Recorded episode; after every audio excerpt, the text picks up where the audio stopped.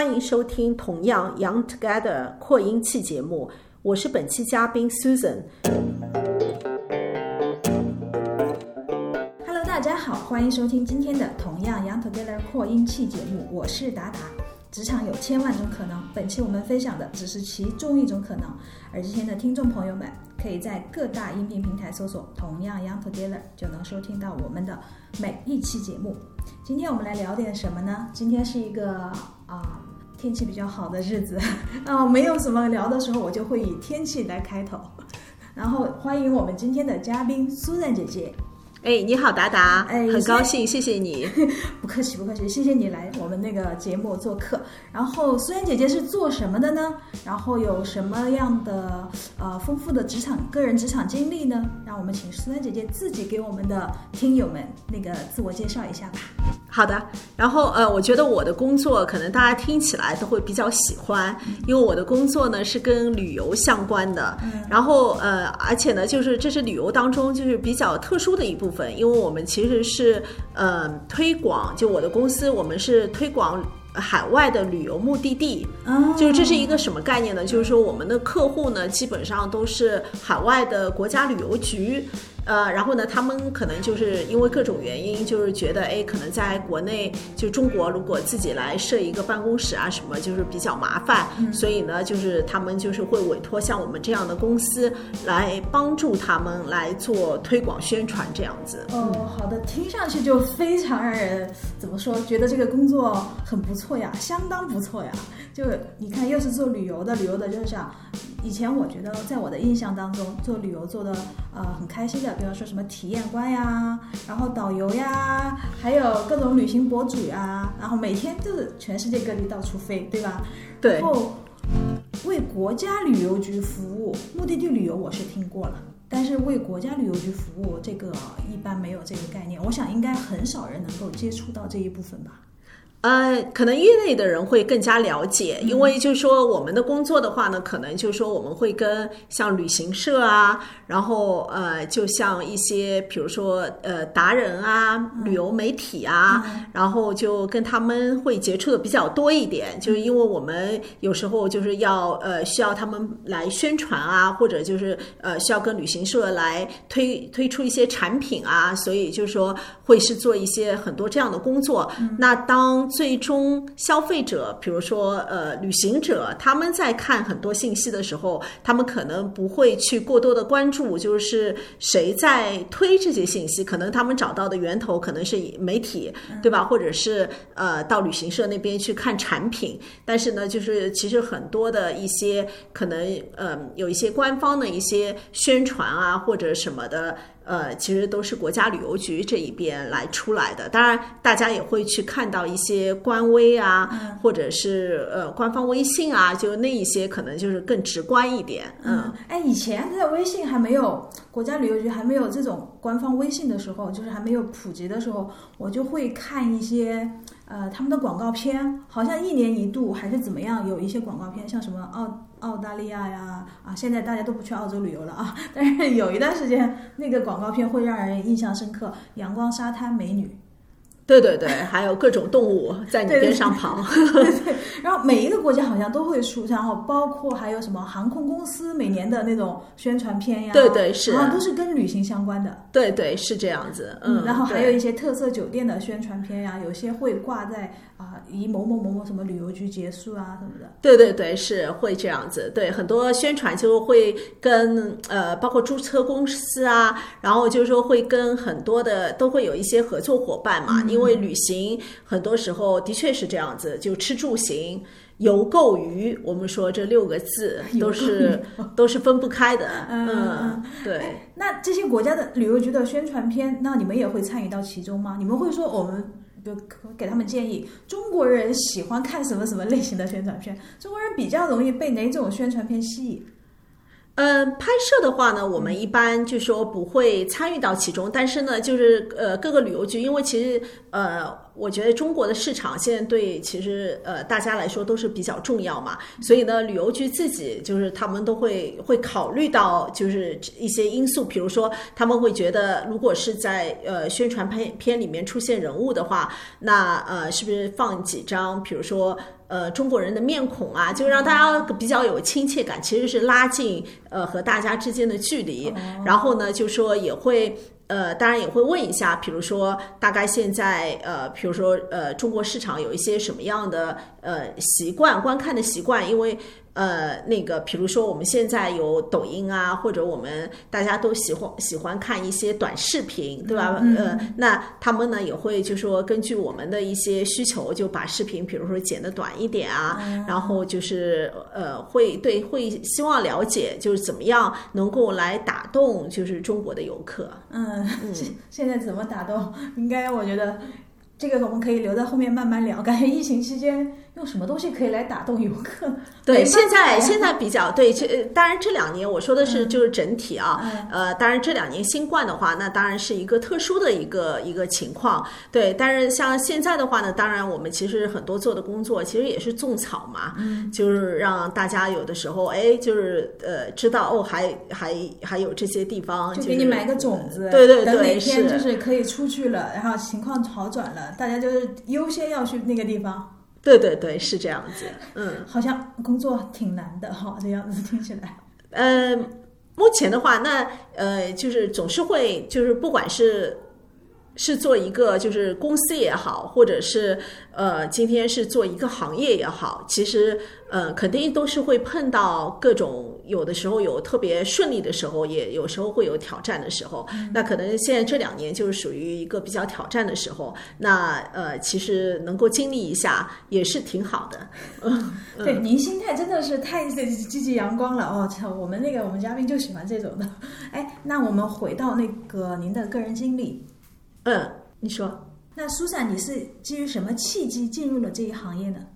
哦，其实也是。呃，真的是机缘巧合。呃，因为我呃以前的话呢，其实做的行业跟旅游完全没有关系。然后呢，呃，但是呢，我跟爱尔兰比较熟。嗯，呃，就是因为我之前的话呢，就是工作都是跟爱尔兰有关。然后我自己也在爱尔兰曾经生活过，就呃读书工作过两年。然后后来呃，就是回到国内以后呢，就是呃。然后就正好有一个机会，就是听到爱尔兰旅游局在呃中国就是招聘首首席代表。然后呢，当时呢，因为我以前也在爱尔兰的，就是另外一个政府机构工作过，是爱尔兰贸易科科技局，也就是等于像领馆的商务处这样子。然后呢，所以呢。呃，当我知道就是有爱尔兰旅游局这一个职位的时候呢，那么我就去申请了，因为我觉得，哎，就是自己因为对爱尔兰也很熟悉，然后呢，呃，就是因为之前也是做过推广爱尔兰的工作嘛，然后旅游呢又是因为那时候就是中国等于是二零零五年，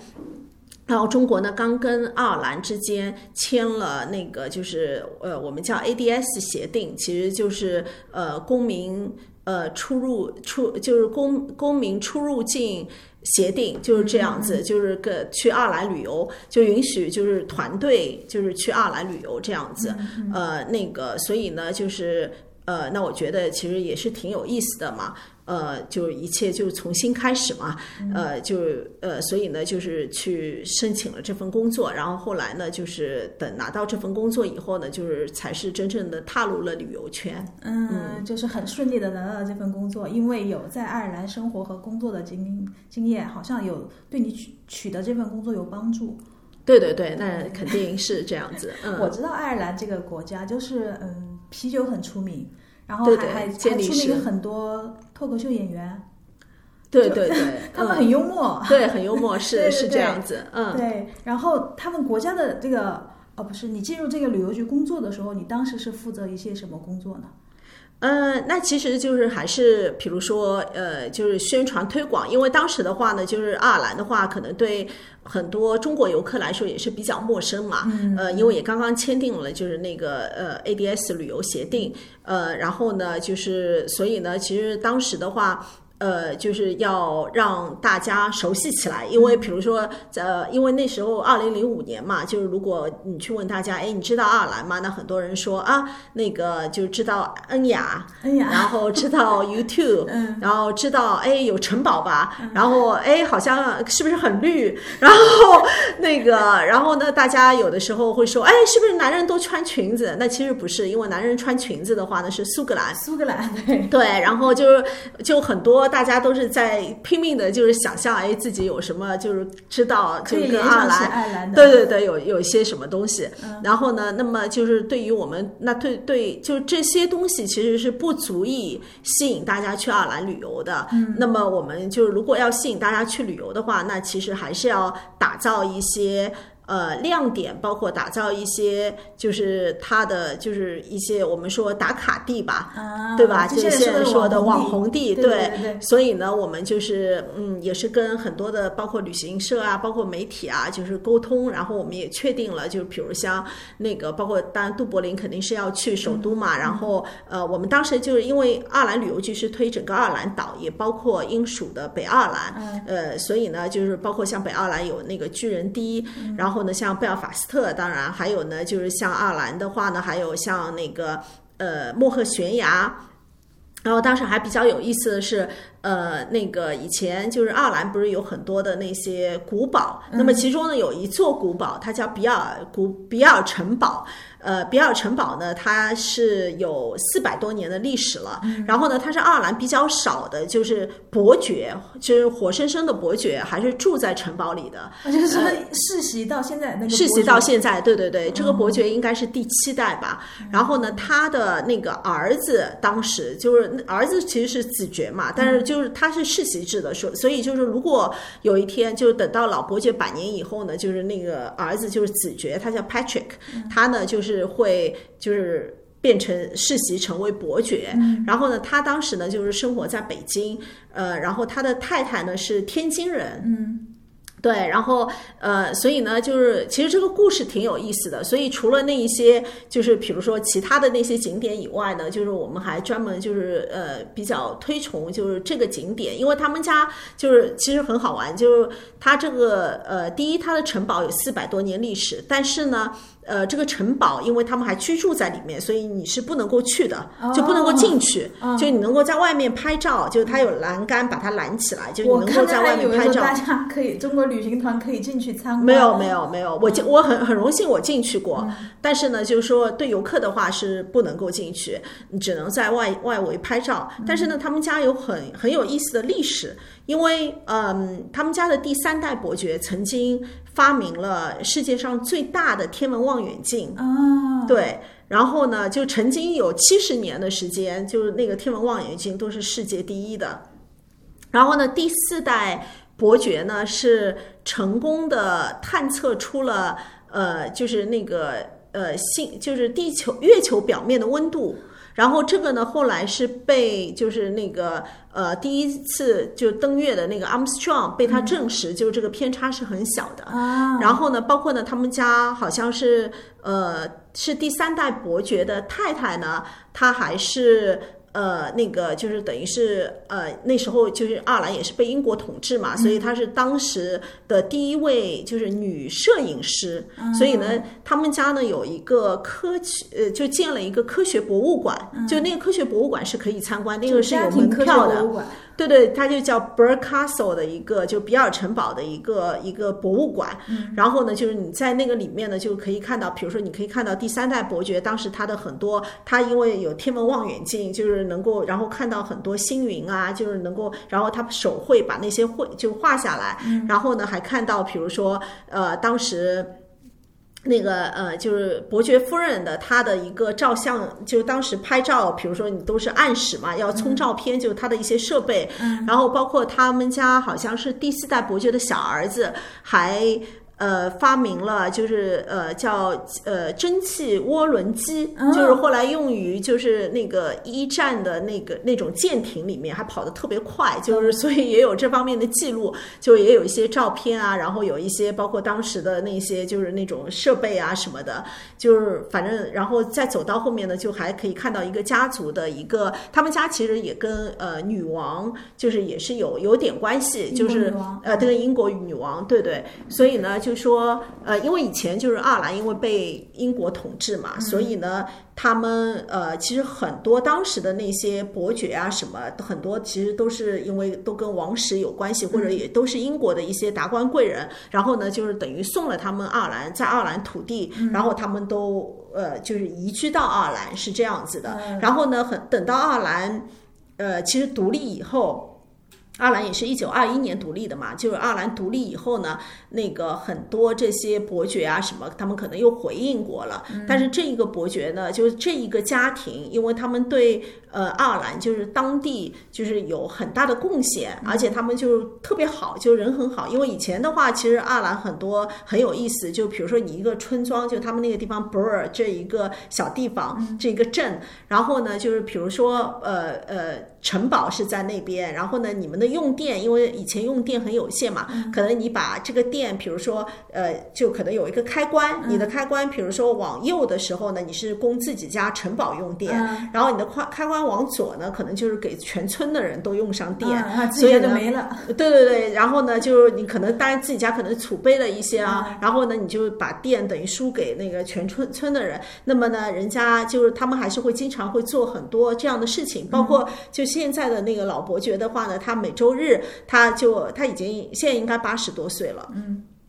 呃，然后呢，他每周日都会去教堂，然后呢，都会呃在那边就是。呃，敲个钟，然后就是大家也很开心，就好像就是反正也是就是也是挺受尊重的这样一个人物，所以呢，他们就是能够四百多年啊，包括在爱尔兰解放之后独立之后，他们并没有回到英国这样子，所以呢，就是整个包括呢，他们家从第五代、第五代、第六代、第七代伯爵，他们都爱上了园艺，所以呢，也是很有意思。他们家很大的庄园嘛，嗯，然后呢，那个庄园也是开放。的就可以去参观，就买了门票以后，就是可以看那个科学博物馆和那个庄园。当然，在庄园里面也可以看到那个城堡，就可以拍照。然后那个那那个庄园呢，他们等于是呃第四代啊第五代、第六代、第七代伯爵都曾经多次到过中国，嗯，就是呃然后呢从中国呢也移植了很多的一些植物回去，花卉，包括像就是比如说牡丹啊。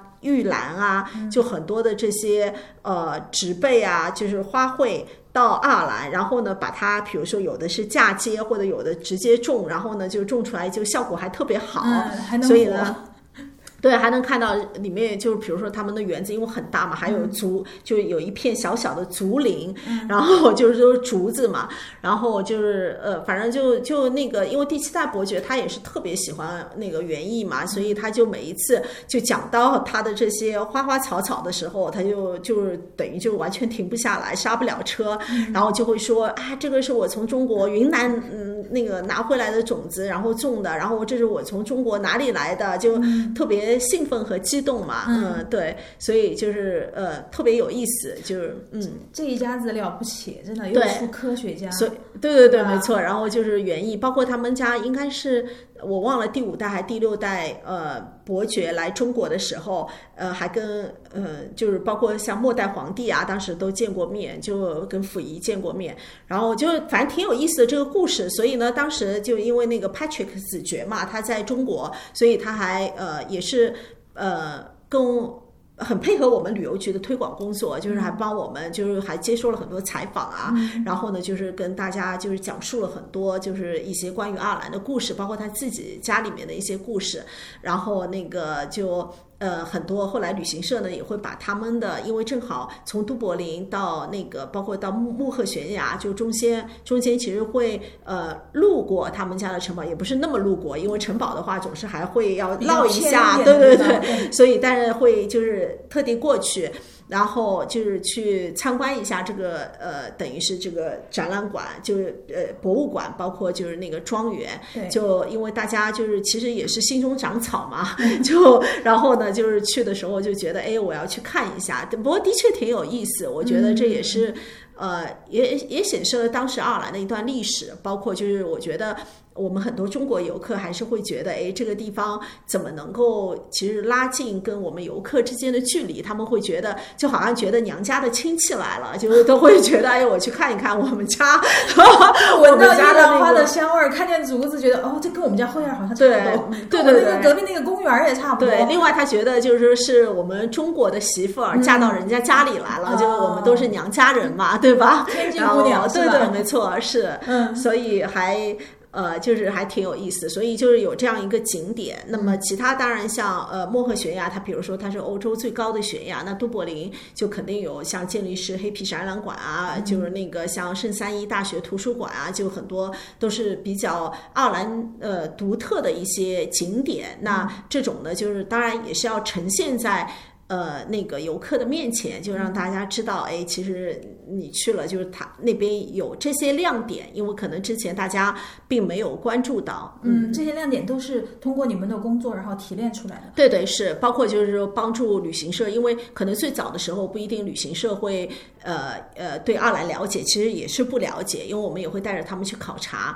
然后包括媒体啊那一些，就是那么他们就是根据旅行社的需求，他们会再去。设计一些产品啊，这样子，包括因为旅行社会考虑到，呃呃，比如说我们我们哪怕说每一天，对吧？就是说，因为团队的需求，团队旅游的话，还是希望就是我一样出去了，然后能够每天能够多看一点东西，多了解一点东西。所以呢，就是旅行社的话会。呃，也会考虑到大家需求，就会把行程就是安排的比较丰富。那么这种，比如说，这也是为什么，比如说你如果从都柏林直接开车到漠河悬崖，那中间可能开车的时间要五个小时。就直接开过去，要四五个，至少也要四五个小时。那这样子大家就会觉得很枯燥、无味，对吗？那中间如果加一个就是这样一个呃比尔城堡这样一个景点，那大家就会觉得哎，中间还有一个可期待的东西，然后就说很丰富这一天，呃，就是这样子会比较顺一点。包括就。像那个呃，从那个都柏林到贝尔法斯特，其实也就两小时的开车。但是呢，呃，为了这一天的内容可以丰富一点，那旅行社也会觉得，哎，中间我们可以再加一个什么东西。所以，像有的旅行社呢，会加上一个呃农场，比如说那个呃烤西农场，然后在那个农场里面会看到，哎，呃，就是教你怎么做面包啊，然后或者就是教你怎么做那个就是呃叫 butter，就是那个。呃，黄油，黄油，对，然后就是可以看看，哎，包括怎么挤挤牛奶啊，然后怎么能够，比如说一群羊，就那牧羊犬，怎么能够把羊都赶回到那个它的那个。就是羊圈里面，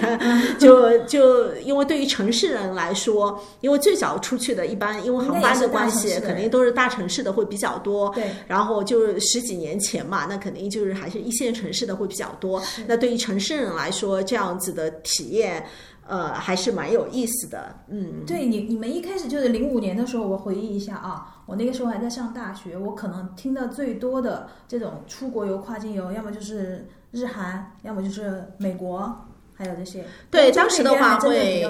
呃，欧洲的话呃会有，当时欧洲的话他会对对，欧洲大陆的话，当时就是因为也是申根签证就比较方便嘛，所以呢，但呃行程的话呢，一般会是比如说有那个八国十天，然后呃十国十三天，就类似那样子的。对我同学，我特别好一个同学，他们那个呃蜜月旅行就是去欧洲，嗯，就像你说的八国十一天，类似于这样子。对，就十一天去八个国家，好累哦。对，然后这不跟离得很近的。对对对，然后当时很多都是这样子。那其实，在那种情况下，其实也是比较挑战，因为像英国和因为我们的线线路大多数都是跟那个英国搭在一起。嗯。那么英国加上爱尔兰的话，呃，等于是就是差不多就是等于是八天，呃，差不多十天八晚这样子的行程。然后呢，呃，等于只有两个国家，对，呃，然后呢，就是那个费用的话呢，就是相对来说还会比欧洲大陆要贵，嗯，呃，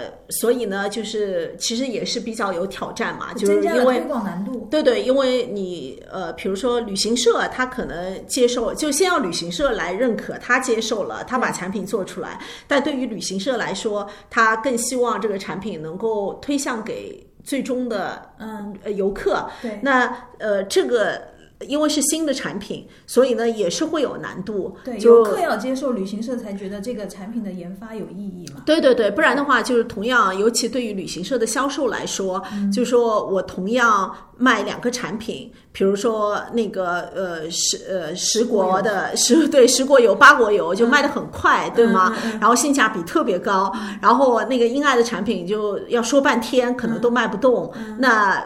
大家都会有一些挫败感，嗯，对吧？那这种呢，其实我觉得就是现在回头看，其实还是就是等于要还是一个过程。就是要慢慢，可能大家就是说觉得去的人多了，或者当然我们当时也做很多媒体的宣传，就是让大家就是呃接受了，然后就是慢慢听到别人说的多了，然后包括产品上面就是也让人觉得哎这个体验感是好的，然后就是嗯回馈的信息是比较好的，然后这样呢才会大家就慢慢慢慢会。去的人就越来越多，包括现在很多旅行社，经常他们看到我都会说：“哎，那个我们现在就那个产品啊什么就特别。”就就特别顺嘛，就卖起来。然后他说我们我们有的还说，哎，我们也是考虑会不会能不能做爱尔兰岛一地的产品啊，就是那样子。所以就是这其实当然也是很多人的努力，因为我们最早的时候我还记得，当时包括北京和上海都做那个首发团，然后首发团的话呢，都是几家社就是联合收一个团，就是拼团大家拼就是大家拼在一起，对对对。中青旅几个人，哎，对中青旅、国旅，比如我说北京啊，比如中青旅、国旅啊。康辉，然后那个就是众信啊，比如说呃，那一些就是大家都几家拼在一起，就是做做成一个团队，呃，那个中青旅、国旅、中旅，对，当时还有对其他的，想象得到都是当时这个呃呃刚刚才开放爱尔兰旅游的时候，这这中间的工作的辛苦吧。其实也比较有意思，对，因为就是。嗯，也是会一点点往前推动嘛，包括就是航空公司也是这样子，因为也是要去找航空公司，然后来呃跟大家一起就是来看看，哎，怎么来推动，一起推动啊，然后这样子，反正就很有意思。嗯，也也就是说，哎，找航空公司是最开始是没有这个航班的，比方说飞爱尔兰都柏林。是没有的，一一定要先飞到英国，飞到伦敦或者飞到哪儿，然后再转。嗯，目前呢也其实没有直飞，中间其实之前有一段时间有直飞，但现在也没有直飞嘛。呃，因为疫情的关系，那么其实呃再加上，因为其实这无所谓，就是说因为本身就是要呃是英国加爱尔兰连线，那么就是所以呢就是会用英国的航班会比较多一些，就是。呃，像上海这边的话，比如像那个就是呃英国航空啊、维珍航空啊这一些比较多一些。那么就是然后呢，再会做就是航班从。呃，爱尔兰就英国到爱尔兰的航班，就中间就是连上。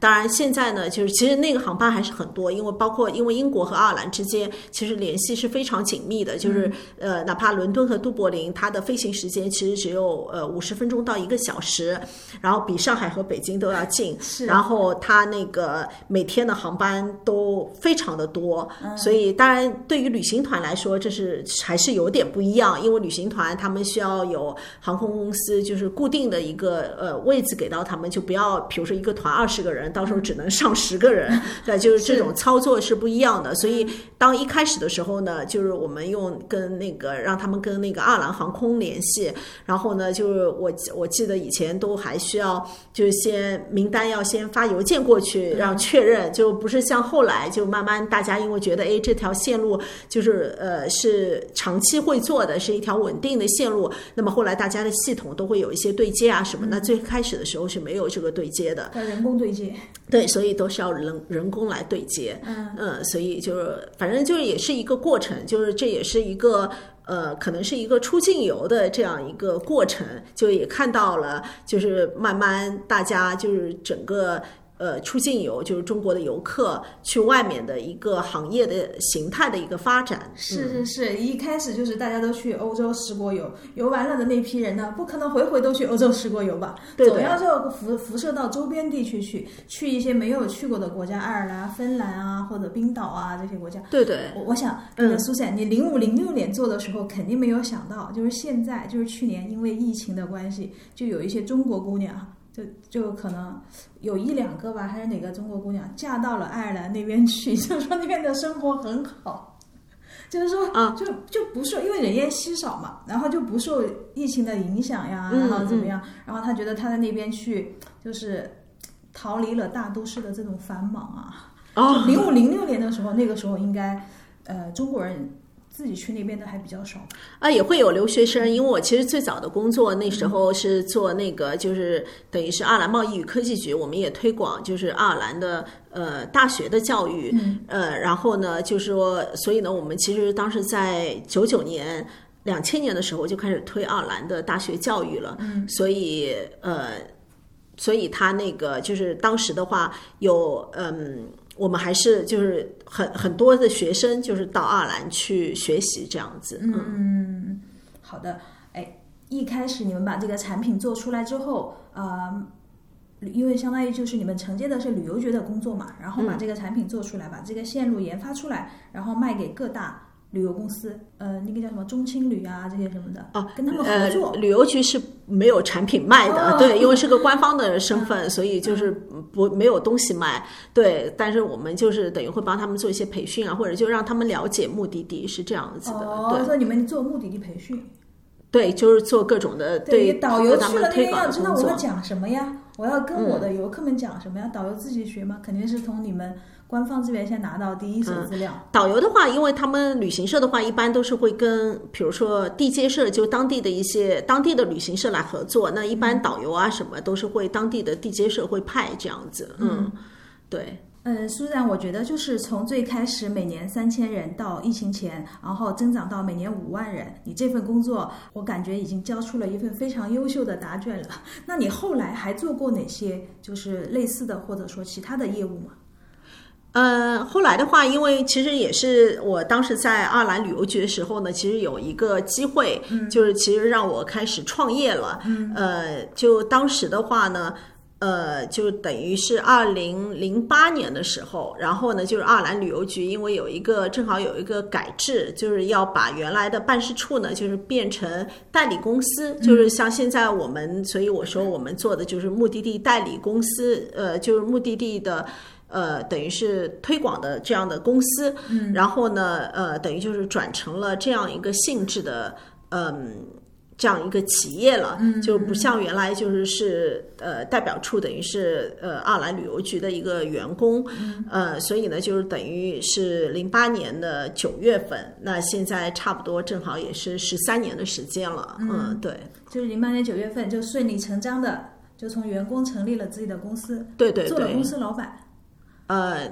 对，可以这么说。但我其实从我的内心来说，我觉得就当时的话，觉得哎，其实没什么变化，就只不过呃，这个性质改变了，但是做的事情还是一样的。就做的还是为旅游局服务，对，还是为旅游局服务。当然后面就是因为就是也是有的确慢慢的就是知道，其实有不一样的呃地方，就是其实还是呃是一个调整嘛，因为就是。呃，等于是要从一个打工人的一个。呃，就之前的这样一个呃，职等于职业经理人这样一个身份，就转换为就是自己有一个小企业这样子，对。然后呢，那肯定会涉及到一个，就是当然是要去开拓新的业务，嗯，对吗？因为公司的话，就是肯定是要发展的。然后另外一个呢，就是等于员工，就是原来的话呢，可能就是员工，可能他们也是，比如说大家都是爱尔兰旅游局的员工，嗯，但同事对。对，然后呢？那现在的话呢，就是呃，就是等于他们是我的员工，就这里面就是还是会有一些不一样，就是也是等于呃，对我来说也是需要适应的身份的转变，就是会对对对，需要有一段适应期。然后我想工作上的也会有一种转变吧。一开始你是旅游局的，然后你们要推行什么政策，或者说推行什么事情的时候，那后面你你上面有人会去帮你做的嘛？对吧？会去帮你解决一些你可能解决不了的问题。然后现在创业了之后，就全部都要自己去解决了，自己去联系了。哦，这个其实我觉得工作上没什么呃不一样的地方，就是呃，就是还是正常的工作。对，这种变化其实还是在于就是一个就是一个性质的转变。对对对。嗯，你当时你可能要更多的要考虑的公司业绩的发展了，怎么把业绩延伸出去。对，是这样子。对对对，也不是更多板块，就可能就是说的直白点，就是要有更多的客户嘛。就是不光是爱尔兰这一个国家。对对对，是这样子。那后来陆陆续续又做了其他的吗？对，后来的话，我们还呃，就是呃，跟包括就是呃，我们有有了很呃不同的新的客户，包括像呃呃塞尔维亚国家旅游局，就是现在比较火的，就是铁杆的朋友，呃，然后呢，还有像黑山国家旅游局，还有像比如说呃南澳大利亚，就澳洲的南澳大利亚州旅游局，然后呃，包括呢也有像克罗地亚。呃，斯洛文尼亚，然后呢，呃，之前的话就还有包括我像一些呃欧洲的奢华酒店，包括普吉岛奢华酒店，还有包括我自己也那时候也做过，呃，也成为那个世界银行的他们的一个顾问，正好就当时尼泊尔地震以后，就是其实世界银行在当地有一个项目，就是要嗯，就是等于有点像重启中国市场这样子。对，然后呃，就是告诉大家，因为其实当地震的时候，就是肯定是我呃很多从我们从媒体上面了解到的信息，就是呃，比如说很多的一些重重要的景点，可能他们受到了很大的影响。嗯，呃，那么但是呢，就是呃，事实上，当然肯定是的确会有一些影响，但是呢，其实还是有很多其他的可以去呃。观赏或者去去参观的地方，嗯然后呢，嗯，包括呢，就是其实像，嗯。尼泊尔这个地方，因为它经常，比如它每一百年可能就是会有一个地震，或者有一个自然灾害，所以呢，就是其实他们传承下来就是很习惯，就是经常的他们那些呃寺庙啊什么的，就都是会修修补补，处于这样的一个状态。对，所以就是要把很多的一些信息，就是要怎么重新的传递回来，要要让大家了解，就是这个地方其实现在已经又可以回去旅游了。所以呢，当时就。就是做了这样一个一个项目，其实也是要通过媒体，包括旅行社来把这些信息呃传递给大家，呃，所以就说呃，其实就呃成立公司以后，当然就一方面是有更多的客户，另外一方面呢，就是的确也是可以呃接触到更多不同的东西。其实还是比较有意思的。嗯，这些不同的东西就来自于哪？因为我看你刚刚说的是尼泊尔，你特地讲了尼泊尔这个灾后，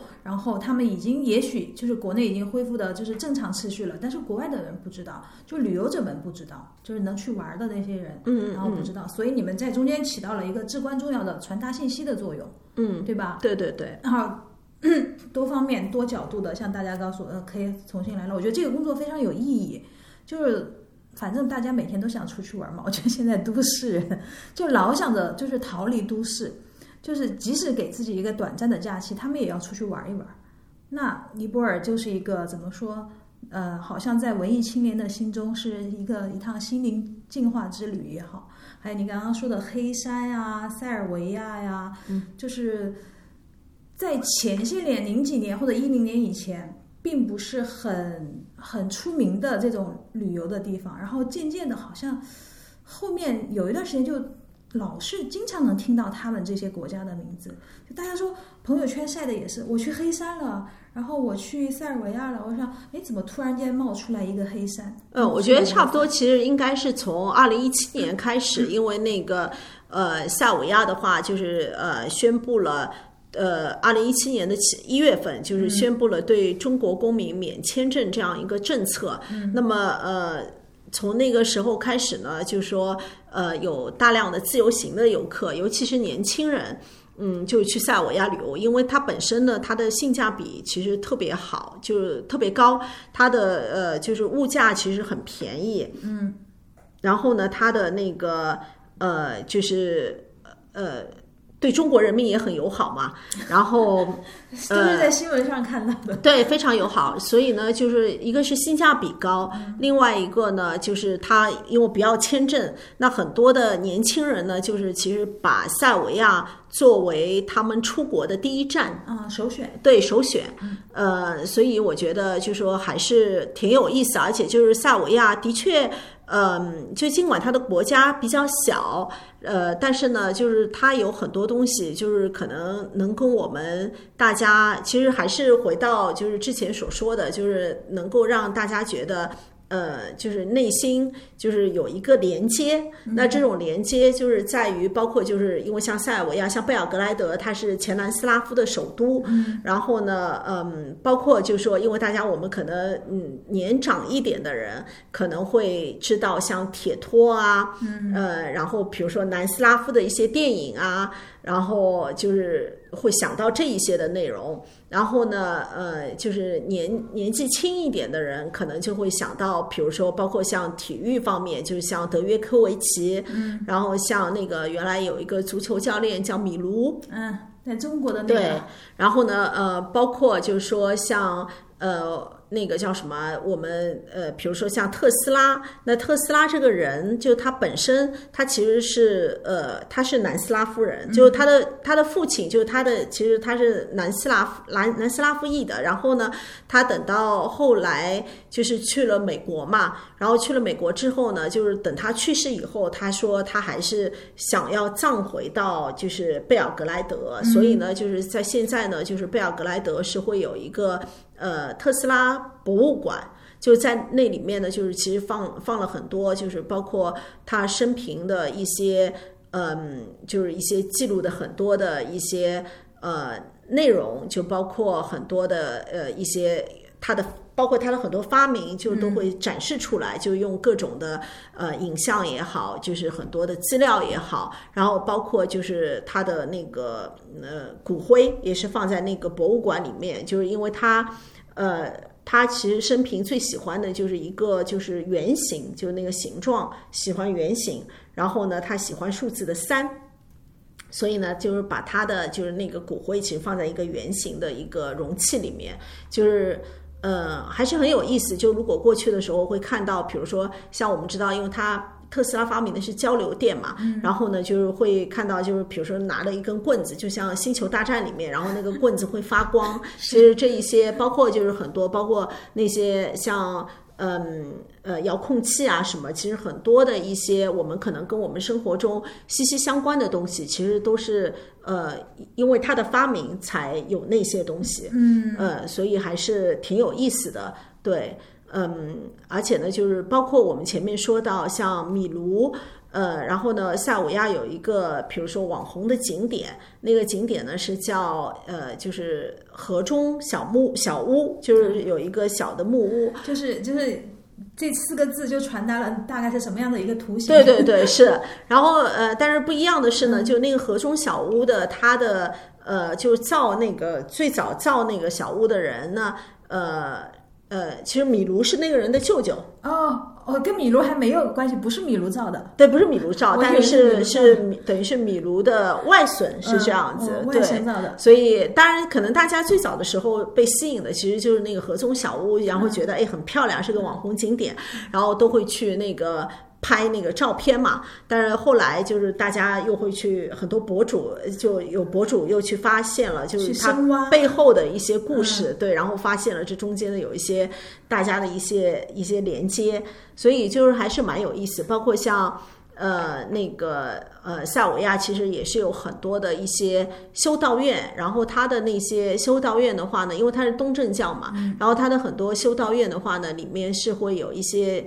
湿壁画，嗯，就那些湿壁画呢，其实都是，而且就过了几百年，然后现在很多都还，呃，就是保存下来，然后包括它的色彩，就包括、呃，其实都是非常有意思的。对，去看到现在，就如果去看到的话，都是会觉得非常的震撼。嗯，对，然后。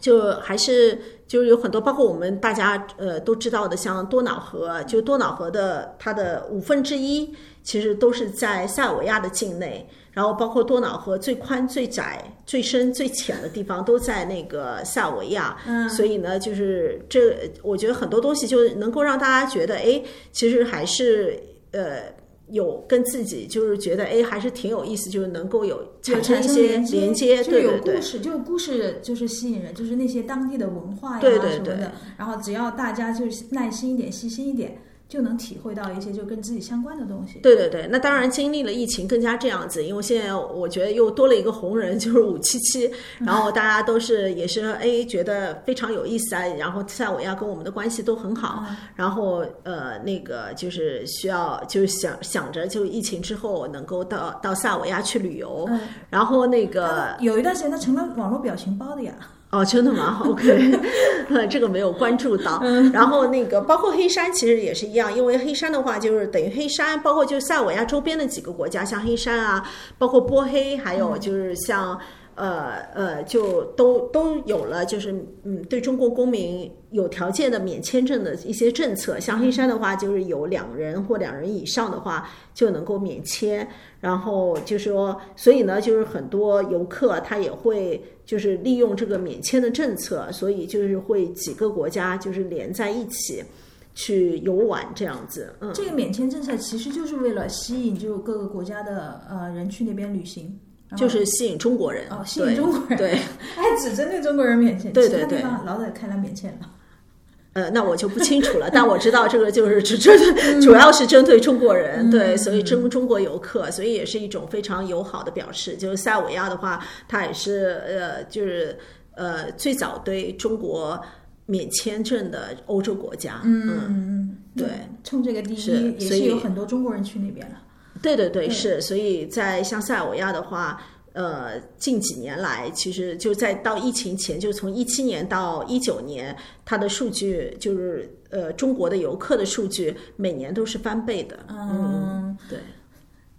那像你这样的，就是服务不同国家旅游局的，像你们公司这样的，在业内多吗？呃，还是会有几家，呃，好几家公司都是会做相似的业务。嗯，竞争者。对对对，是肯定是会有，对，嗯，是你们先，是你先做，就是你们先入行，还是就是竞争者？呃，我觉得其实没有谁先入行或者后入行，其实还是就是整体一个中国的旅游业可能发展到一定的程度，因为大家都都有了就是 ADS 这样打开国门了，然后就是有那个就是有这样一个可以团队或者慢慢的，其实现在自由行嘛，很后来就更多的自由行的游客都可以出国旅游了，那当然就是会有各种的。呃，业务就会产生了，就有很多的机会嘛。嗯，就那个，所以没有什么先后，更是这一个行业它可能发展的一个需求。因为，嗯，有的旅游局当然它可能会，嗯，有设立自己的办事处，但有的旅游局觉得，哎，我可以交给就是一一家专业的公司来帮我们做，其实效果是一样的。对，嗯，不管是设立办事处还是专业的公司，反正就是为了让更多的人去他们国家玩嘛。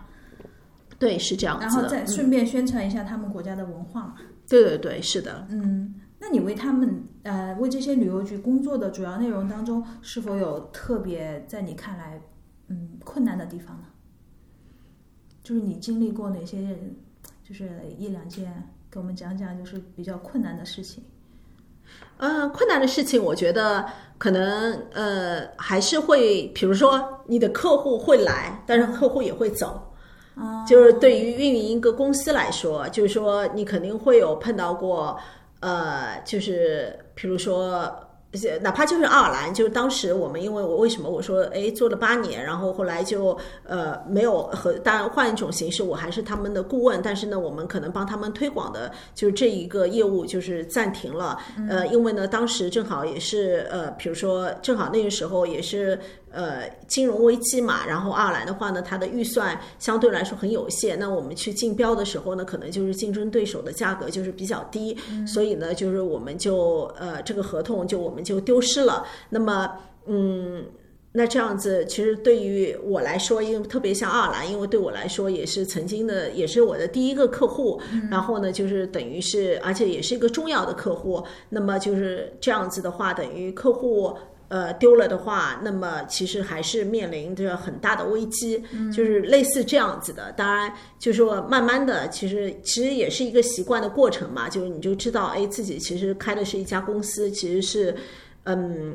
当你经营企业的时候，呃，那很多时候就就会碰到各种情况。当然，打工也可能会碰到这种情况，也是会对。呃，当然，你企业的话，因为如果碰到这样的情况的话，那涉及的不是说我一个人，那还会涉及到员工，对吧？就是会有，嗯，就这这也就是一个一场危机嘛。嗯，所以我觉得，嗯，就当时的话，就是会是这样子。嗯。果然是行内行外人就是完全不一样。我作为行外人，我以为就是危机可能就是某一个国家特别不好做，或者说特别不好推广，还是怎么样？没想到是是来自于就是 预算呀，还或者说竞争啊，或者这这方面的客户啊这方面的原因。嗯，对。对，会当然，因为做企业肯定会碰到各种各样的情况嘛。对的，对的，就更更复杂一些情况，就是。嗯，是。那服务一个国家的旅游局和服务企业，比方说呃某一个大酒店，或者说呃某一条航空公司，或者怎么样，就是反正跟旅行相关的，就会有什么不一样的地方吗？呃，我们当时的话，就是我们有过呃，对我们因为有有旅游区的客户，然后我们也有。呃，比如说像酒店啊或者景点的客户，那我觉得就是说，当然酒店和景点的话呢，其实他们更多的就是他们就相当于是企业嘛，然后一个旅游局的话是政府。那么呃，企业来说，它肯定会呃更加呃就是对于结果更加量化，就是它有 KPI。对的，当然旅旅游局就政府也是有 KPI，但是这个 KPI 不一样，因为酒店的话，就它的量化是会加会更加细的。比如说，呃，这一周有多少新的预订单，有多少订单，对，很实际的问题。对对对，没错，对是，所以这个是更加，比如说每周如果说大家会呃需要沟通啊，或者大家需要来。呃，总结的话，那么就是很明显的，就是哎，这周会有多少订单，或者这周又签了多少个旅行社，嗯，就是会跟这个业务会更紧密的联系在一起。嗯嗯，反正我们就拿酒酒店来说吧，就是说酒店的话，呃，比如说你呃很多当然还是跟旅行社合作嘛，嗯，那么就说呃，那就是看订单。就是看订单，对对，酒店就是看入住率嘛，其实对对对对，是，这是一个逃不开的那个，嗯嗯，那好，那那我还比较感兴趣的一点就是，你们就是怎么提炼这些地方的特色，就是它的旅游亮点是什么？这些亮点是，呃，你知道我们国家现在有很多城市啊、小镇啊什么的，他们就开始还有乡村都相继在做自己的一些 IP。以前我们就前几年是乡村旅游，现在是什么 IP 文化相结合的旅游，对，就是旅游和 IP，就哪个孰轻孰重啊？就是我们说一个国家的亮点，我们可以说它，比方说它当地有一个什么历史名人，算是它一个 IP，就像你刚刚讲的那个爱尔兰的那个古堡，对吧？那个城堡，它算是一个当地，因为有个人在那儿，他们几代就在那儿，它算是他们家族是一个 IP。嗯，如果这么理解的话啊，对。那旅游与 IP 如何才能就是比较好的结合起来这样做呢？呃，那我觉得就是像我们刚才举的例子嘛，就是说像阿兰的那个古堡，你提到的，包括像那个就是那个呃河中小屋，它跟米卢对吧？就是说其实很多时候可能是要去发掘它背后的一些故事。嗯，对，就像比如说像。嗯，塞尔维亚，比如说，呃，那个德约科维奇有开他的餐厅，那这个餐厅如果说，呃，不告诉你是德约科维奇开的，那可能他你会觉得，哎，这就是一个餐厅。但如果普通的餐厅，对，如果你说，哎，这是德约科维奇开的，然后这上面，比如说有哪个色拉是说这是德约科维奇喜欢的色拉，他平常会吃的，那。你肯定吃起来的感觉是不一样，你肯定吃起来，球迷们他就去买单。对对，就是你肯定吃起来觉得哦，这个特别健康，对吧？就就还是会呃，还是会不一样。包括就是像呃，我们前面说的，就是一个呃，比如像贝尔格莱德，比如有那个特斯拉博物馆，然后你就会觉得哎，这个是可能让你觉得哎，是挺不一样的。对于我感觉这些都是你举的这些例子，它都是有一些历史感，或者说，嗯，它是客观存在那儿的，它不是一个被后来被造出来的。呃，博物馆什么其实也是会被造出来的，像餐厅也是被造出来的。但是它历史是先摆在那儿了嘛？博物馆的话，它也要有历史，它才能做一个博物馆，把它装进去，对吧？嗯。然后我现我现在就是现在有很多城市的一些小镇，一些 IP 是新的，大家造出来的，而还有一些，嗯，